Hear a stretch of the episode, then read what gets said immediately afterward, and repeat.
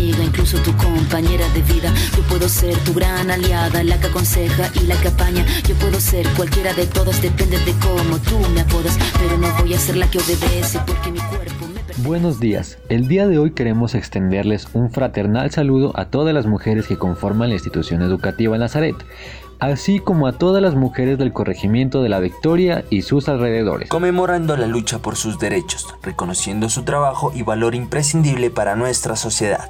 Tras el micrófono quien les habla, Diego Argotti, Santiago Chávez, y los acompañaremos en esta emisión. En tu cuerpo flor de fuego tiene paloma. Un temblor de primaveras, palomita volcán corre en tus venas. Y mi sangre como brasa tiene paloma. Yo no nací sin causa, yo no nací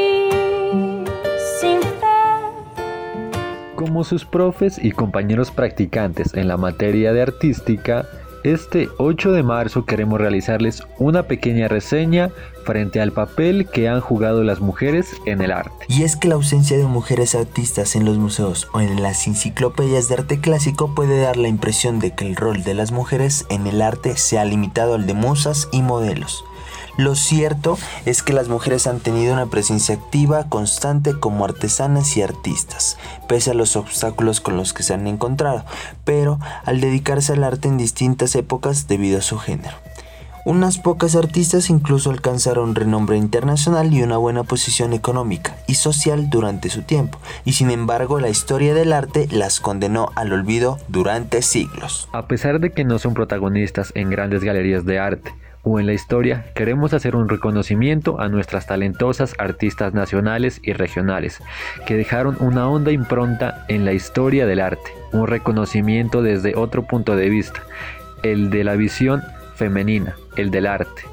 Las alternativas para cambiar esta invisibilidad y sobre todo el reconocimiento al papel que desempeñan mujeres silenciadas como artífices y protagonistas de la historia del arte.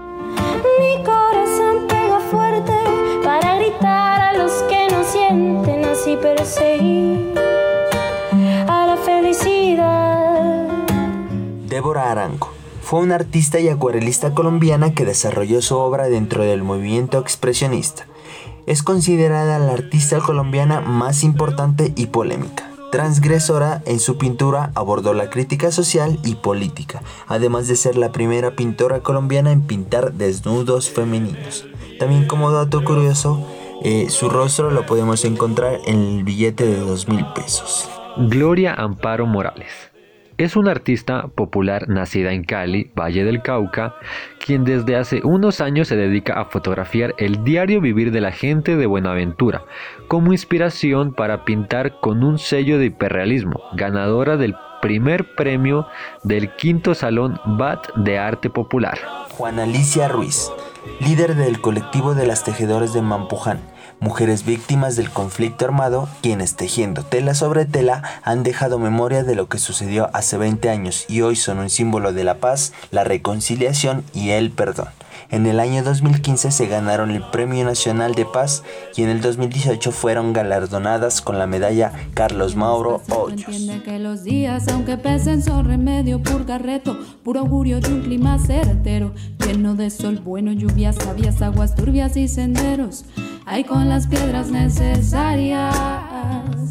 Ana Lucía Tumal.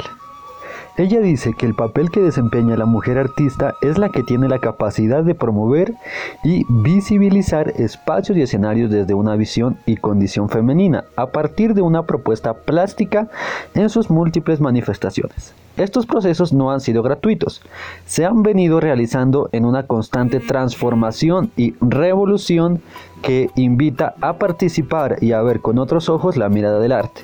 En el caso de mi obra, el motivante siempre ha sido la ciudad, en conexión con la tierra, la memoria familiar, los múltiples conocimientos y experiencias que he venido realizando en la plástica y como catalizador. El saber hacer incita a cuestionar la ciudad y los seres que la habitan. Es ahí cuando los humanizó y les dio la forma. La ciudad se humaniza y empieza a tomar forma humana y animal en una simbiosis de identidad, memoria y fragilidad, que se han sostenido en una fría modernidad hecha de hierro, cemento, en una manera de representar la ciudad y darle forma humanizada, la ciudad del pasado y del presente, desde el barro cocido y el cemento. Ana Calle. En 2015 la artista nariñese se convirtió en maestra de artes plásticas de la Universidad Nacional. Su trabajo desde este momento se ha relacionado con la producción textil y estos cinco años de experiencia tejiendo le hicieron replantear la obra que produciría para interior-exterior. No podía dar por hecho que el artista que recibiría sus instrucciones sabría tejer, así que Calle decidió preguntarse por lo que más le ha costado de la realidad surreal que atravesamos y después pensar en la forma. Lo que más le ha dolido del confinamiento es la distancia con la gente que quiere. Extraña la reunión, anhela el verde que veía en Aldana, Nariño, pueblo al que viajaba cada 15 días para atender su emprendimiento Tejedoras del Sol. Allí trabaja desde hace varios años, con 10 mujeres que producen chaquetas con un diseño contemporáneo, pero hechas en tejido tradicional indígena. A ella y las mujeres del resguardo pastas les interesa que las nuevas generaciones no olviden el tejido tradicional milenario, así que por medio de su negocio promueven esta práctica entre los más jóvenes. La artista, que tiene 34 años y nació en Pasto, vive en una montaña, en la que ventea con fuerza. Cuando recibió las prendas y las cosió, tuvo que resolver cómo montar la manta, que podría cobijar gran parte del morro en el que se asienta su casa. Vive con dos tías, así que con ayuda de su fuerza y la gracia o la vergüenza que les producía ver esta gran colcha de colores en su fachada, montó la obra. Después también tuvo que poner una pequeña placa que le explicara a las personas por qué había una cometa colorida danzando al frente de sus ventanas. Los primeros vecinos que vieron la manta le preguntaron si había decidido secar su ropa en la fachada, que qué había pasado con su terraza, le dijeron. Las 100 personas que eligió agradecieron la invitación a su reunión simbólica que les devolvió la esperanza de que algún día, en algún momento, el virus dejará, de impedirles abrazarse.